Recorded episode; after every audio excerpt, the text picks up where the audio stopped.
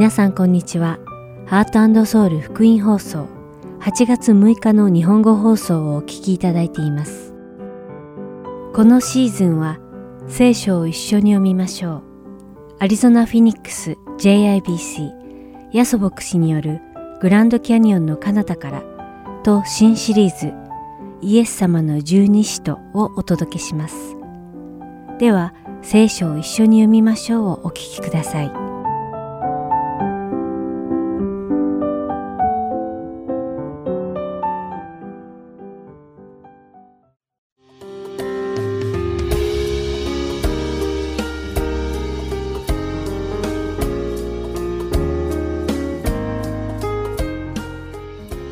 皆さんこんにちは。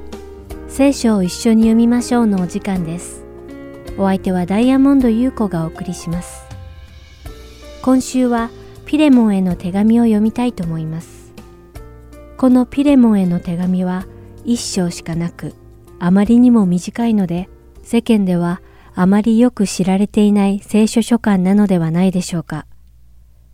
また、他の書簡のように神学的教理が示されていない点もその知名度が低い理由かもしれません。さて、このピレモンへの手紙は、使徒パウロがコロサイ教会のピレモンという信徒に宛てて送った手紙で、ピレモンはコロサイ教会のリーダーで大層裕福な人でもありました。実は使徒パウロはこのピレモンに宛てて手紙を書かなければならない大きな理由がありました。それは、オネシモという人のためだったのです。このオネシモという人は、元はピレモンのしもべでした。ピレモンの家にいた数人のしもべのうちの一人だったのです。しかし、このオネシモというしもべは、ピレモンの金を盗んで逃げてしまったのです。しもべが主人の家から逃げ出すことだけでも大きな罪だったのに、おねしもは主人の金を盗んだ上で逃げてしまったので、捕まったら当時のしきたりによれば死刑に値する滞在を犯したのです。ところが、主人のお金を盗んで逃げたおねしもは、逃走中に偶然、ローマの監獄に捕らえられていた使徒パウロに出会ったのです。そして使徒パウロによってイエス・キリストの福音を聞いてイエス様を救い主として受け入れたのです。オネシモは自分の罪を悔い改めイエス・キリストの弟子として生まれ変わったのです。そして彼は忠実かつ熱心に使徒パウロの働きを手伝おうとしていました。しかし使徒パウロは、オネシモと共に主の働きを始める前に、まずやらなければならないことがあることを悟っていました。それは言うまでもなく、オネシモが元の主人であるピレモンのところへ出向いて、彼が犯した過ちについて許しを請うことだったのです。この事態が丸く収まるように、使徒パウロはピレモンに宛ててこの手紙を書いたというわけです。オネシモがイエス・キリストによって生まれ変わったので、彼をキリストの愛で許し、主によって受け入れてくれるようにと、パウロはピレモンに頼んだのです。さらにパウロは、もしオネシモが返済せねばならない金があるなら、自分が代わりに返済するので、彼に要求しないようにとも頼みました。そしてオネシモは、パウロが書いたこの手紙を直接持ってピレモンに会いに行くのです。さて、この手紙を受け取ったピレモンはどうしたでしょうか？聖書にはその後の話が記されていないので私たちにはわかりませんが、キリストの贖いによって神様から許される恵みを受けた人は、他の人が自分に犯した罪を許さねばならないので、ピレモンもオネシモを許して共にイエス様のミニストリーに励んだと考えられます。面白いことは、オネシモという名前の意味は、役に立つ、または有益なという意味なのに、キリストに出会う前のオネシモは、自分の主人の金を盗んだ無益なものだったということです。しかし、キリストによって変わったオネシモは自分の名前の意味通り有益な人になったのです。11節に次のように示されています。彼は前にはあなたにとって役に立たないものでしたが、今はあなたにとっても私にとっても役に立つものとなっています。オネシモは私たち罪人を代表する人と言えます。主人を裏切って逃げた私たちは皆罪人です。しかし、イエス・キリストの恵みが私たちのただ中にあるとき、無益な私たちは有益なものとなるのです。その素晴らしい恵みが私たちのうちに溢れ流れることを願います。それではお祈りします。愛する天の父なる神様、皆を賛美いたします。主がどのような愛によって私たちを許し、私たちを神様の子供たちとしてくださったかを私たちが覚え、主の愛をもって他の人々を許し、愛し、神の御国に有益な者たちになるよう、どうぞ私たちを導いてください。イエス様の皆によってお祈りします。アーメン。それでは今日の聖書箇所、ピレモンへの手紙、1節から25節をお読みして、今日の聖書を一緒に読みましょう終わりたいと思います。キリストイエスの囚人であるパウロ、および兄弟テモテから、私たちの愛する同労者ピレモンへ、また、姉妹アピア、私たちの戦友アルキポ、並びにあなたの家にある教会へ。私たちの父なる神と主イエス・キリストから恵みと平安があなた方の上にありますように。私は祈りのうちにあなたのことを覚え、いつも私の神に感謝しています。それは主イエスに対してあなたが抱いている信仰と、すべての生徒に対するあなたの愛とについて聞いているからです。私たちの間でキリストのためになされているすべての良い行いをよく知ることによって、あなたの信仰の交わりが生きて働くものとなりますように、私はあなたの愛から多くの喜びと慰めとを受けました。それは生徒たちの心が兄弟よ、あなたによって力づけられたからです。私はあなたのなすべきことをキリストにあって少しもはばからず命じることができるのですが、こういうわけですから、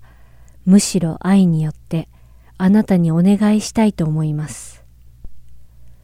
年老いて今はまたキリストイエスの囚人となっている私パウロが、獄中で産んだ我が子、おねしものことをあなたにお願いしたいのです。彼は前にはあなたにとって役に立たないものでしたが、今はあなたにとっても私にとっても役に立つものとなっています。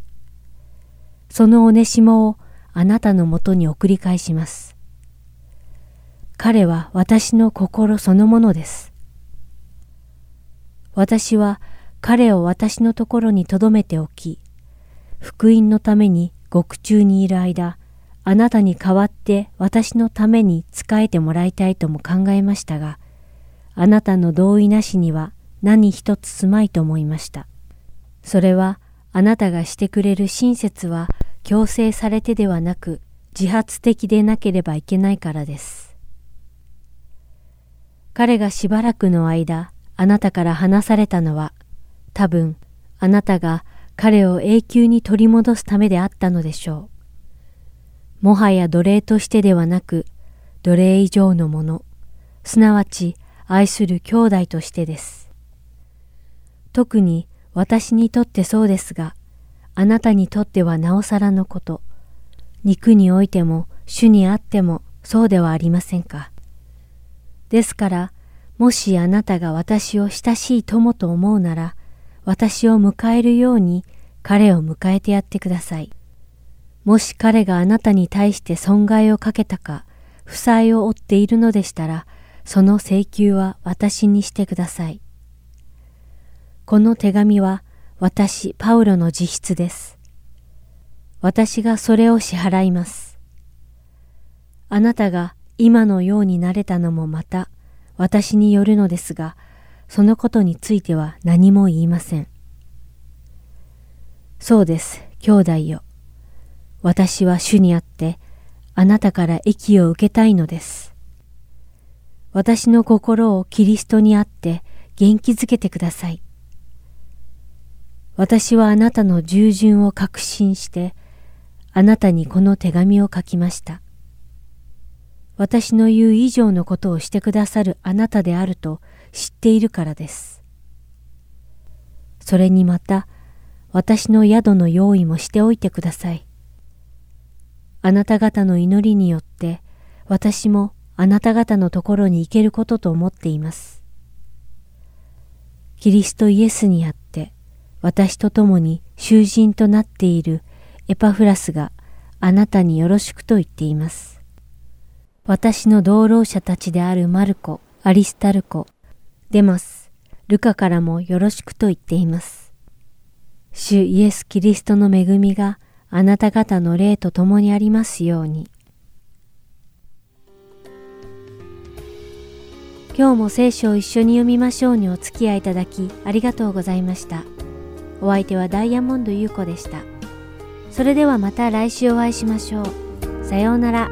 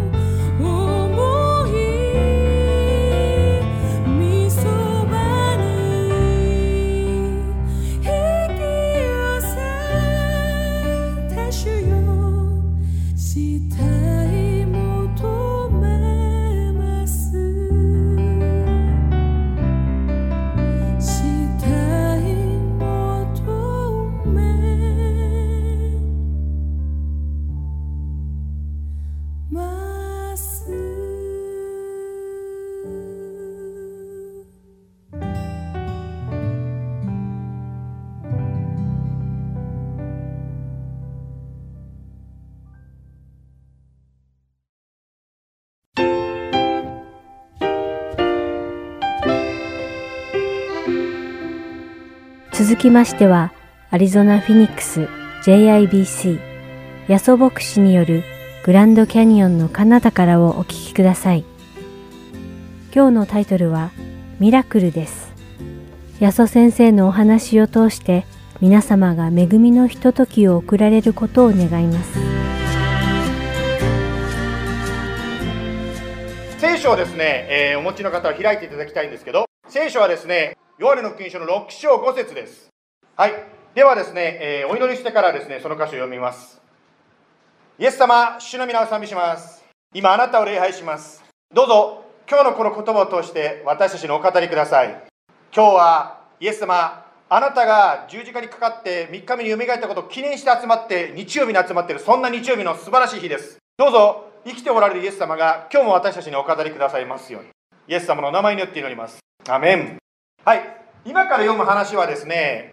聖書の中に、まあ、よく書かれているといったストーリーなんですね聖書の中でイエス様のまあ何ていうんですかどういうことしたかっていう、まあ、イエス様の姿を書いた書物は4つありましてそれぞれ福音書と言われていますねマタイ、マルコ、ルカ、ヨハネ4つありますね。それぞれがですね、それぞれの見方でイエス様の人生を書いておりますが、4つともに載ってる奇跡の話っていうのは実はこの話だけなんですね。まあ、イエス様はいろんなですね、奇跡的なことをされましたね。しかし4つともに書いてあるお話はこれだけなんですね。正確に言うと、イエス様が十字架にかかって蘇ったことも奇跡でありますから、まあ、それ以外の話も、つまり蘇りも奇跡になるかもしれませんが、ですからその話を今回はヨハネの6章の5節から読んでいきたいと思うんですけど、はい、では読みましょう。イエスは目を上げて大勢の人の群れがご自分の方に来られるのを見てピリポに言われたどこからパンを買ってきてこの人々に食べさせようかもっともイエスはピリポを試してこう言われたのであったイエスはご自分ではしようとしておられることを知っておられたからである。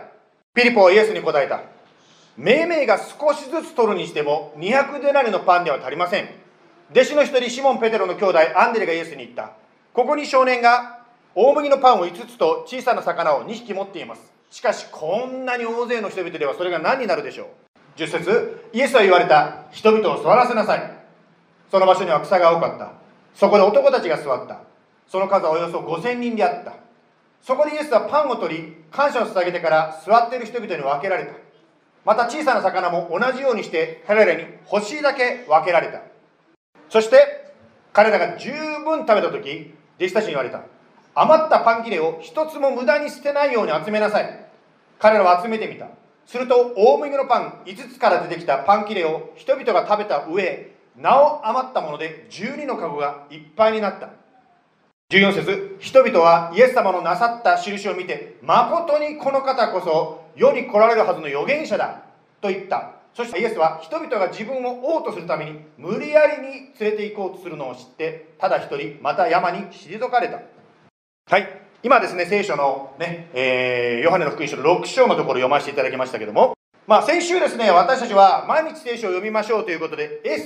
SOAP のことをですね、共に学んでまいりましたね。その中で S というのはま聖書を読むということでしたね。聖書を読むというのは今私たちも当然聖書を読んだわけですけど、読むっていうのは簡単なようで難しいんです。特にですね、クリスチャン生活が長くなってくると読むのが難しくなります。なぜならば、話を聞くとですね、I know 知ってる知ってるになってしまうわけですそして聞いて読んでるんですけどその I know I know で自分の考え方を入れてしまうので書いてある通りに読まなくなってしまうんですですから書かれていることをそのまま読むということは基本でありますけどもクリスチャン生活が長くなるほど大事になってきます。御言葉を通してイエス様は常に私たちに語りかけています。ですからイエス様のその導きを知るためには書いてあることを読む必要があるんですね。書かれたことをそのまま理解することが大事であります。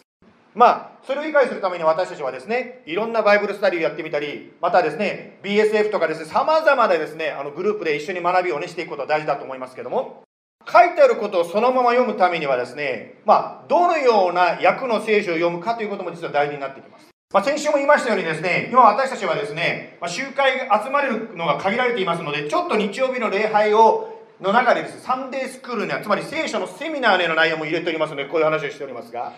聖書の訳にはですね、大きく分けると2つのタイプの訳が実はあるんです。はい、今、画面にも出てますように、大きく分けますと、直訳しているタイプと説明している訳のタイプと2種類のタイプに聖書は分かります。はい。ですね。で、もちろん聖書はもともとはですね、英語や日本語で書かれておりませんので、もともと書かれた言葉から日本語や英語に訳す必要があります。例えばですね、まあ、私たちバイリンガルの世界に住んでると、こういうことはちょいつもよく出てくると思うんですね。まあ、例えばですね、先週、スモールグループですね、ある方がこう言ったんですね、ナイトアンデイってこう言ったんですね。で、その方が一生懸命ナイタンデーって言った後にですね、それを直訳しようとして苦労していらっしゃったんですね。確かにナイタンデーをですね、日本語に直訳するならば、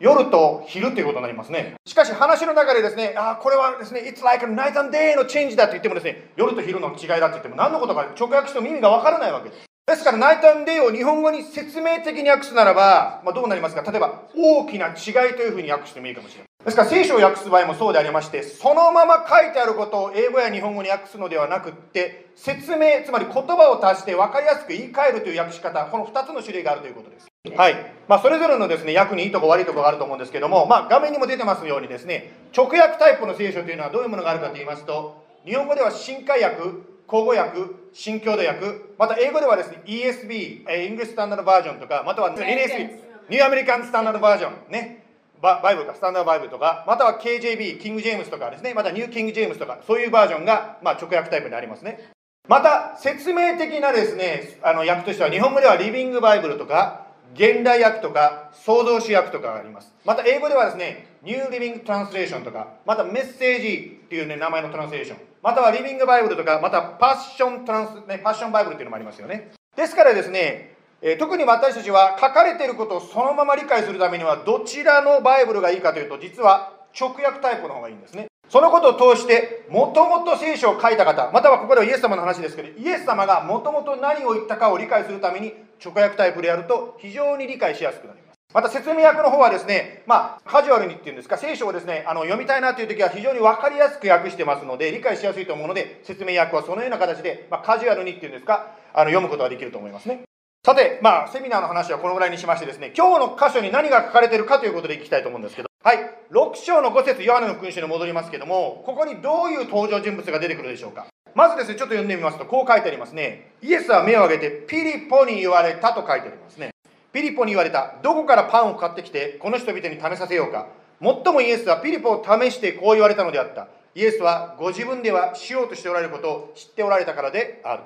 ピリポはイエス様の弟子でした。イエス様の弟子として、まあ、この前もね、今日、あの、本当にジェイソンさんたち来ておられますけど、バプテスマを受けてイエス様の弟子として従っていこうとこう決意するわけです。ピリポはイエス様の弟子としてイエス様に従っていたんですが、チャレンジが来たわけですね。どこからパンを買ったらいいのだろうというチャレンジがピリポの人生に来たわけです。イエス様の弟子として生きているあなたや私にとっても、ピリポのようなチャレンジが来ることがあります。どこからパンを買ったらいいんだろ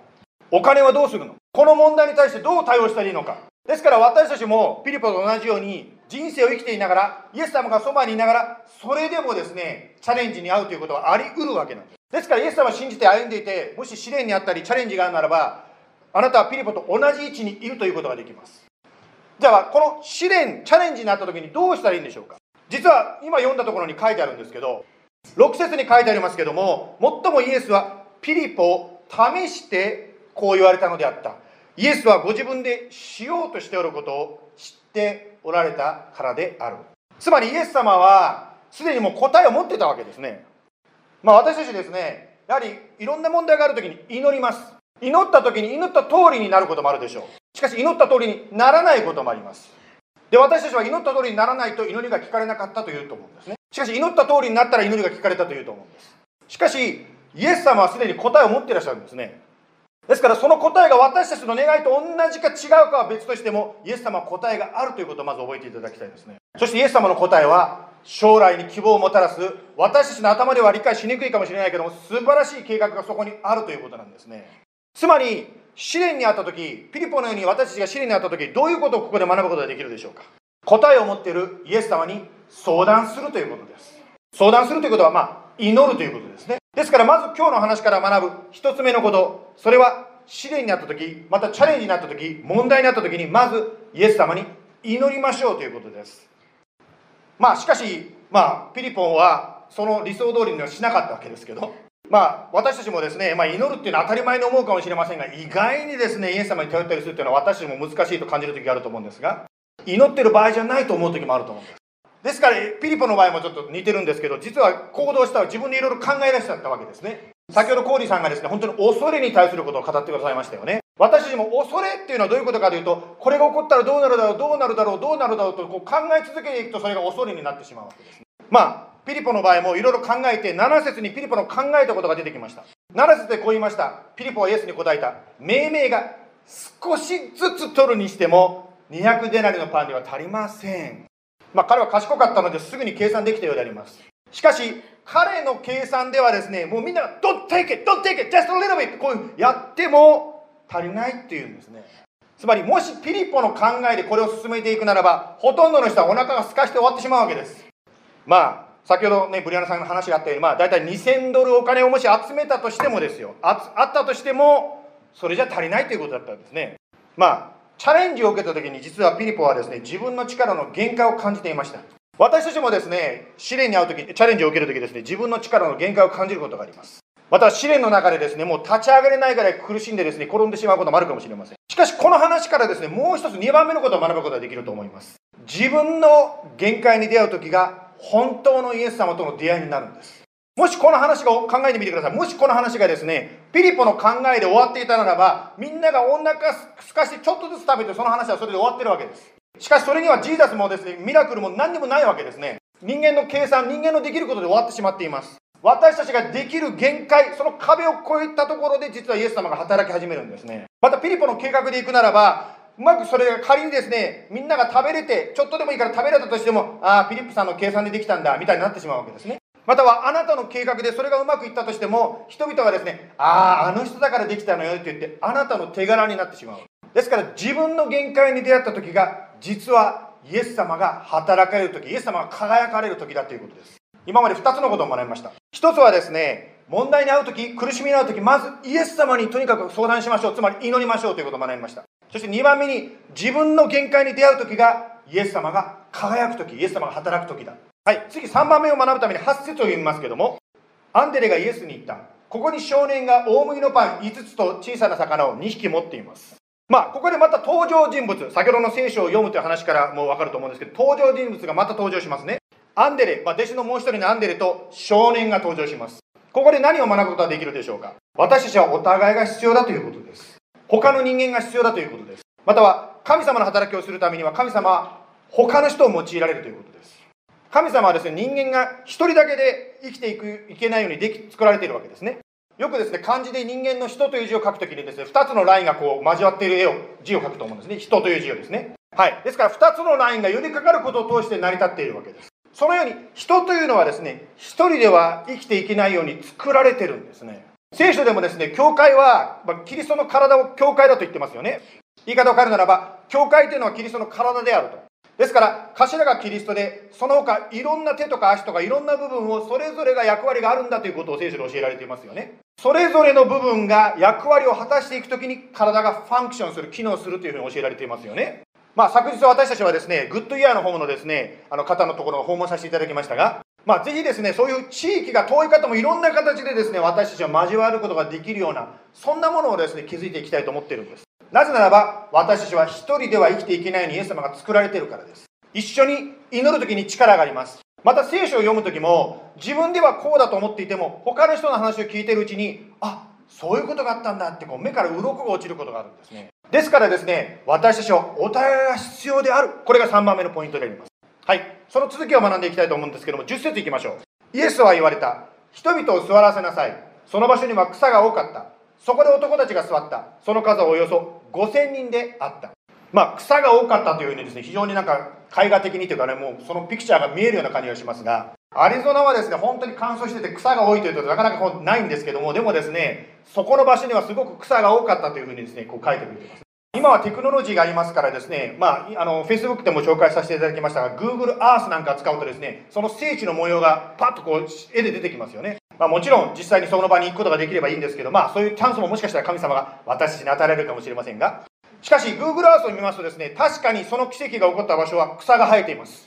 そこでどういう人たちがこの登場人物として出てきたと書いてありますか？男たちが5000人だったと書いてますね。まあ当時の人を数える時なぜか男って数えるんですな。私それは当時のカルチャーだったようですけど。しかし当然ですね女性や子供たちもいましたからその数は1万人以上の大きな群衆だったということが分かりますね。はい。つまりですね、まあ、今まで弟子たちとか少年とか出てきましたけども次の登場人物は1万人以上の大勢の群衆がいたということがここから学ぶことができますね。その群衆たちのことをですね続けて学んでいきたいと思うんですけど群衆たちがどうだったかというと11節を読みますね。11節そこでイエスはパンを取り感謝を捧げてから座っている人々に分けられた。また小さい上も大も同じようにして彼らで欲しいだけ分けられた。つまりその1万人以上の群衆は何を体験してましたでしょうか？イエス様にお腹いっぱい食べさせてもらったんです。ラッキーフリーランチって感じですよね。もうそのように群衆たちはイエス様からお腹いっぱい食べさせてもらったんです。さて食べさせてもらったその群衆は何をしたでしょうか？14節人々はイエス様のなさった印を見て誠にこの方こそ世に来られるはずの預言者だと言った。そしてイエスは人々が自分を王とするために無理やりに連れて行こうとしているのを知ってただ一人また山に退かれた。ここで群衆はどのようなことをイエス様に対してしましたか？イエス様を無理やり王様にしようとしたと書いてますね。つまり神様であるイエス様を無理やり自分たちの願うような形に持っていこうとしたわけですね。つまり神様であるイエス様を自分の願いに使えさせようとしたんですね。イエス様に使えるんではなくて自分の願いにイエス様を使えさせようとしたんですね。実はこれが私たち人間が持っている罪なんですね。罪というのは犯罪を犯すことだけではなくって自分が神になって他の人やイエス様までも従わせようとする。これが罪であります。この罪のゆえに私たちの人生は苦しめられるわけですね。またこの罪のゆえに私たち他の人たちを苦しめているわけですね。さてこの出来事の後で群衆に対してイエス様ははっきりとこのようなことをおっしゃいました。えー、っと今日の箇所よりもその後なんですけども6章の26節を読みますけどもこう書いてあります。ヨハネの6の26イエスは答えて言われた。誠に誠にあなた方に告げます。あなた方が私を探しているのは印を見たからではなくパンを食べて満腹したからです。このところでですね実はイエス様はあ聖書はですねパンの奇跡のことを直訳先ほど言いました直訳聖書では奇跡と言わずに印と呼んでいますね。サインつまり印だと言ってます。印何の印なんでしょうか。ヨハネの20章にと言いますけども20章の30節を読むとこう書いてあります。この書にはつまりヨハネの書には書かれてはいないがまだ他の多くの印をもイエスは弟子たちの前で行われた。しかしこれらの印が書かれたのはイエスが神の子キリストであることをあなた方が信じるためまたあなた方が信じてイエスの皆によって命を得るためである。群衆はですね自分たちのお腹がいっぱいになってわーっと喜んでたかもしれませんが実はイエス様はその奇跡を通してもっと大きなことを実はしようとしてたんですね。つまり奇跡というとなんか人を脅かすような驚かすようなですねなんかすごいことというイメージがありますけど奇跡は人を驚かせるのがもポイントではなくて印なんです。それは何の印だと今の読んだ箇所に書いてますか？その印を通して私たちはイエス様が神の子つまり神様だと信じるためにその印があるということなんです。ですから奇跡を通して私たちは何を見るかというとああもっとお腹を満たしてほしいではなくってこの方こそ本物なんだ。この方に命があるんだというふうに私たちが信じるためであります。そして信じて命を得るためだと聖書は言っています。つまりイエス様を信じて生きるならばあなたは本当の命を生きることができるわけですね。ですから祈ってですねあ仕事が与えられた祈ってですね新車が与えられた以上のもっと本当に永続的に心を満たす命をイエス様は私に与えようとしておられます。ですから奇跡というのはイエス様を信じて本当の命を得るための印なんですね。あイエス様は本物だということの印なんです。証拠なんです。ですから私たちは一緒にですねいろいろスモールグループで集まるときに祈りのリクエストをシェアし一緒に祈ります。でもそれはですね単にですねお互いの必要のために祈るだけではなくって祈りを通してイエス様が本物だ本当の命を知る本当の命を得るための機会なんですね。ですから皆さんが祈って祈りが聞かれるならばそれは印なんです。本当にイエス様はいるんだ。本当にイエス様に命があるんだということの印であります。ですからぜひですねそういうふうに何か起こるならば他の人にもシェアしていただきたいと思うんです。はい。今まで実は4つのポイント今のが実は4つのポイントだったんですけど4つ目のポイントだったんですけどもまず1番目問題を通してイエス様をに相談するつまり祈りましょうということを学びましたね。2番目自分の限界に出会った時がイエス様が働かれる時だということを学びました。そして3番目に学んだことは私たちはお互いが必要だということを学びました。そして4番目印を通してイエス様と出会うということであります。そして最後に5番目は豊かな命を生きるということです。豊かな命を生きる。ヨーネの20章の31節にもう一回言いますけどこう書いてありましたよね。またあなた方が信じてイエスの皆によって命を得るためである。この命っていうのは前にも紹介しましたように豊かな命本当の心満たされる命であります。しかし一般的にですね考えてですねまあイエス様と共に生きる人生というよりもディズニーランドに行ってた方が楽しいってイメージありません？まあでも今コロナのとこなんかディズニーランドなんか行きたくないもうねあのコロナがうつるなんてね思ってる方いると思うんで分かるんですしかしですね一般的にはイエス様と共に生きる人生、まあ、礼拝に来るとかですね聖書読むとかってあそんな宗教堅苦しいな嫌だなというイメージがあるんじゃないでしょうでもイエス様は言ってるでは本当の命って一体何なんでしょうか？例えばですねある方がイエス様を信じますと言いますよね。すると大抵やることは毎週礼拝に参加するということがあると思います。そしてまあ日曜日ごとに礼拝に来て、まあ、最終的に人生を終えて天国に帰るというそういう感じですかね一般的に言えば。でも果たしてそれだけで渇きが満たされるのかでしょうか？心豊かな人生生きることができるんでしょうか？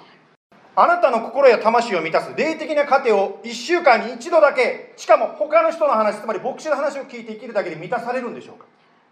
1週間に1度しか霊の糧を食べないなら乾いて当たり前であります。その上にですね私たちが生きている世界は悪の問題があります。ですからニュース見ててもですねアップリフティングなメッセージよりも悪いも嫌なメッセージばっかり聞くわけですよね。そんな時に週に1回だけイエス様の声を聞いてるだけメッセージを聞いてるだけでは心が落ち着かない。平安が奪われ喜びがない。当たり前であります。つまりイエス様が言ってる豊かな人生というのは礼拝に参加する以上のことであります。イエス様のイエス様との生きた交わりであります。車を運転する時とイエス様との交わりであります。家にいる時お皿を洗っている時のイエス様との交わりであります。誰かに嫌な言葉を語られた時のイエス様とのその交わりであります。また嬉しかった時にですね本当にイエス様にありがとうというその交わりであります。また食事を食べる時にこの食事を感謝しますというその祈りであります。私たちは羊イエス様は羊飼いであります。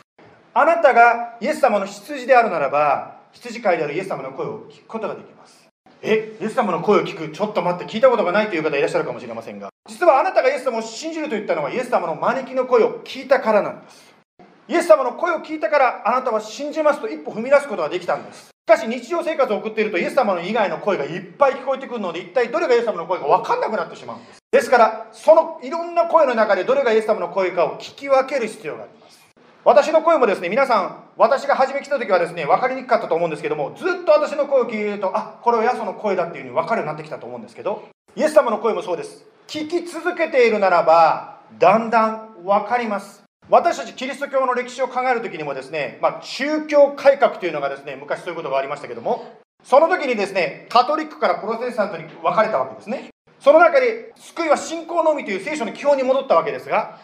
何かですねサクラメントを受けるその儀式を受けるから救いを受けるんじゃなくて信仰だけだということに基本に戻ったわけですね。しかしそのようにですね基本に戻ったけどまだまだ私たちプロテスタントも昔つまりカトリック時代を引きずってるところあるんじゃないでしょうか。つまりイエス様との交わりに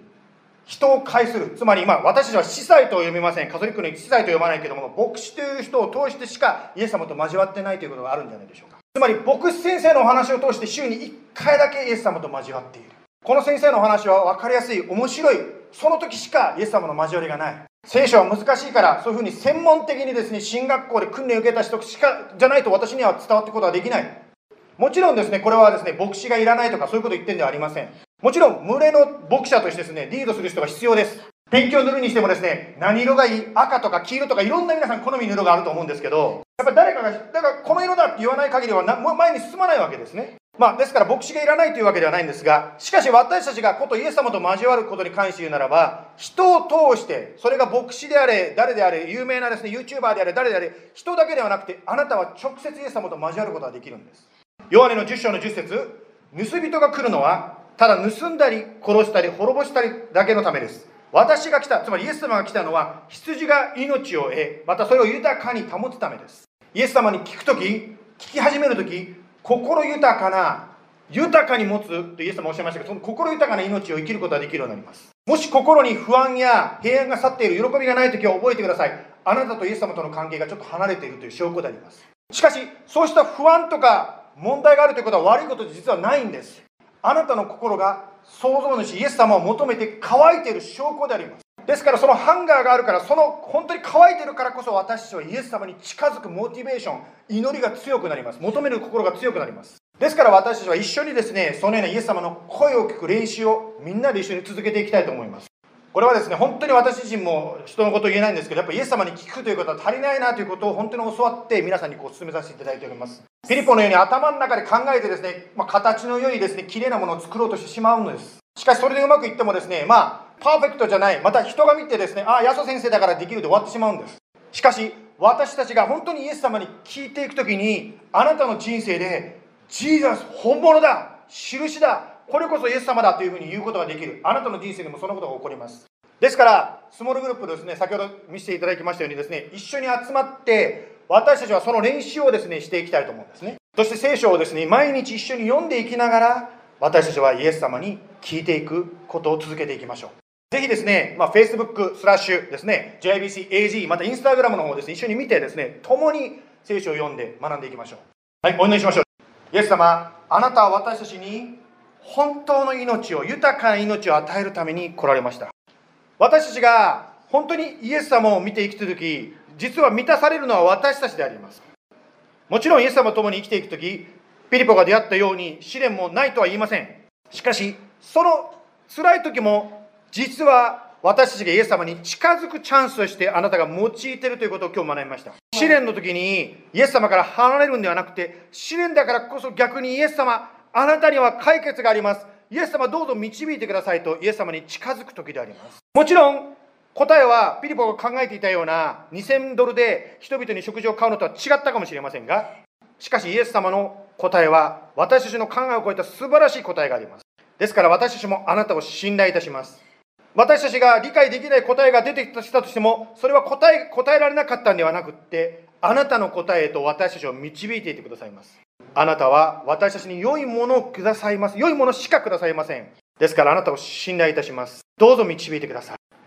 今日こうして一緒にあなたを礼拝できる一人一人の上にあなたの豊かな祝福がありますようにと祈ります。そしてこれがただの知識ではなくて、本当に一人一人が御言葉をまず開いて聞く練習を始めることができるようにどうか助けてください。そして、スモールグループに参加する難しさを感じている方があるならば、あなたがどう開いてくださり、一緒に祈り、一緒にシェアして、共に主の声を聞くことができるよう助けてください。そして、本当にあなたが今も生きているその印を、それぞれが体験できますように。そして、周りの方が、この方こそ本当である。ここに豊かな命があると知ることができますように。イエス様の名前によって感謝しております。アメン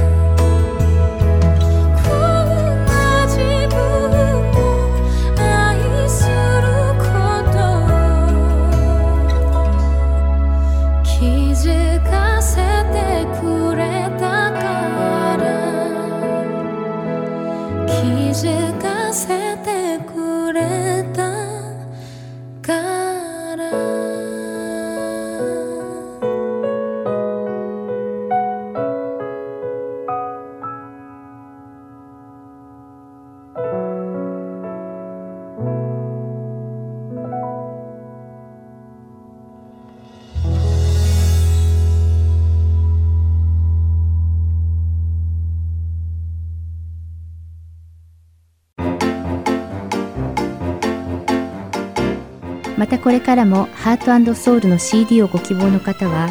ハートソウル .org at gmail.com heart and seoul.org アットマーク gmail.com までご連絡ください。ご連絡いただき次第送料無料にて送らせていただきます。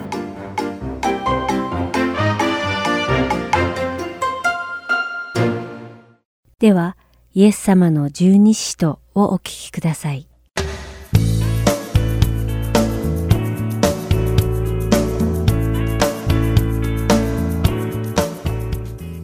ハートソウル福音放送のリスナーの皆さんこんにちは。イエス様の十二使徒の時間です。お相手は横山まさるです。今日もイエス様に付き従った最初の12人の弟子である十二使徒たちの生涯を調べそこから主が語ってくださる霊的教訓を学んでいきましょう。さて今回も前回に引き続きゼベダイの息子で使徒ヨハネの兄弟でもあった使徒ヤコブに焦点を当てて学んでいきましょう。あなたの周りにとても気分屋で頭に血が上りやすくすぐ怒りいつもしかめっ面をしている人はいませんか？こういった人はほんの小さなことでもすぐに頭に血が上って私を怒らせないでくれきっとあなたは火傷を負ってしまうからなどと言います。言うなれば、爆発寸前の次元爆弾のようなものなのです。もしそういう人が頭に浮かんだなら、ヤコブはまさにそのような人物だったのです。ヤコブはイエス様から、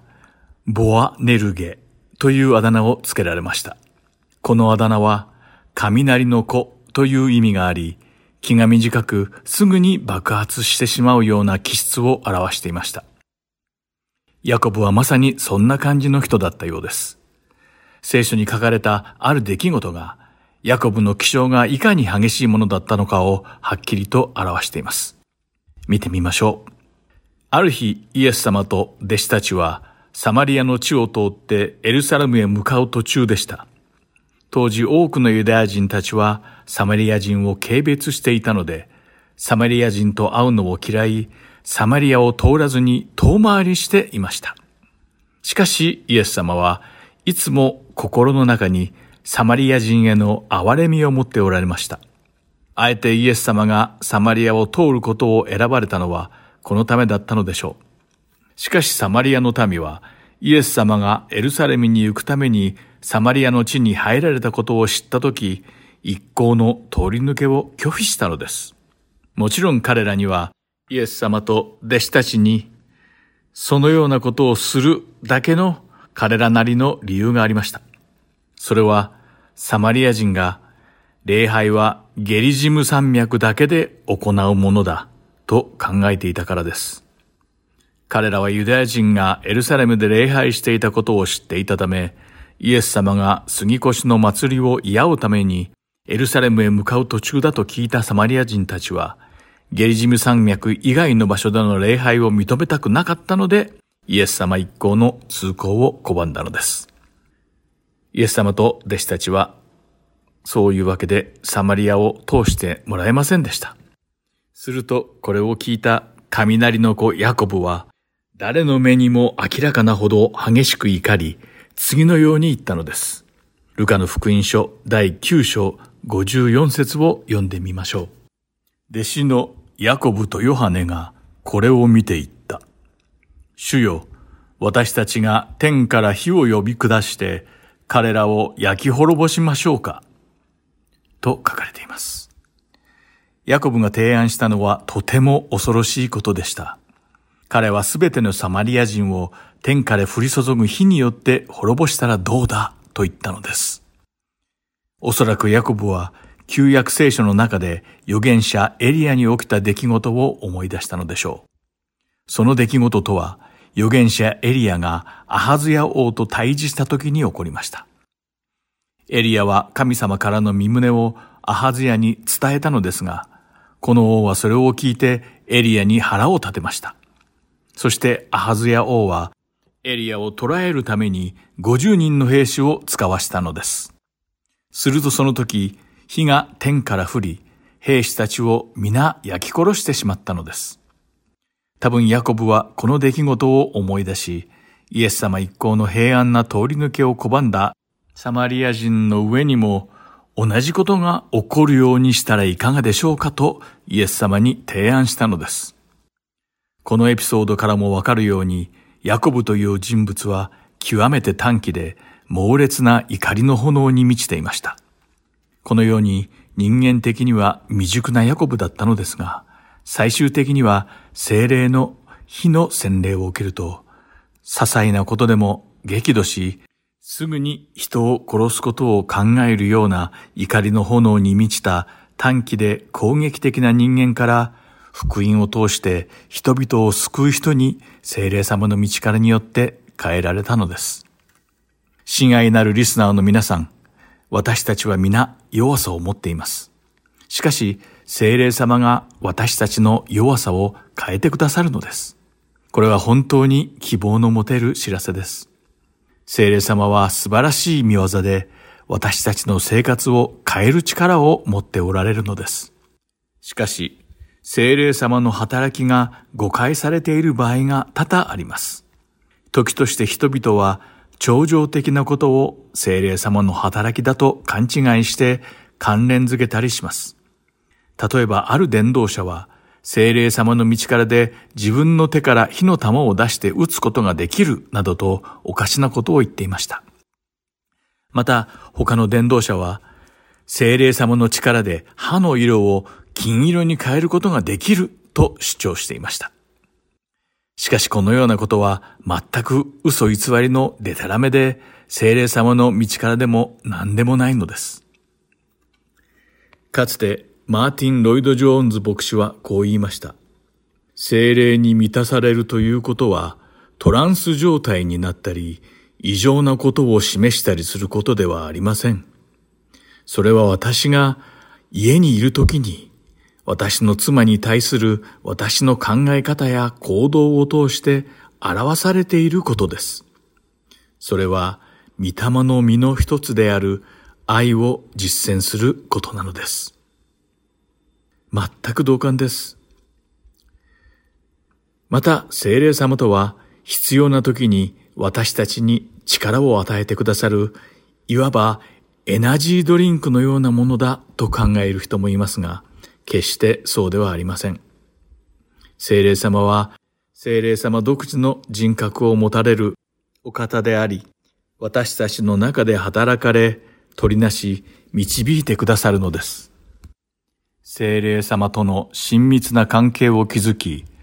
精霊様の影響を受け入れるとき、私たちは、御霊の実を結ぶことができるようになります。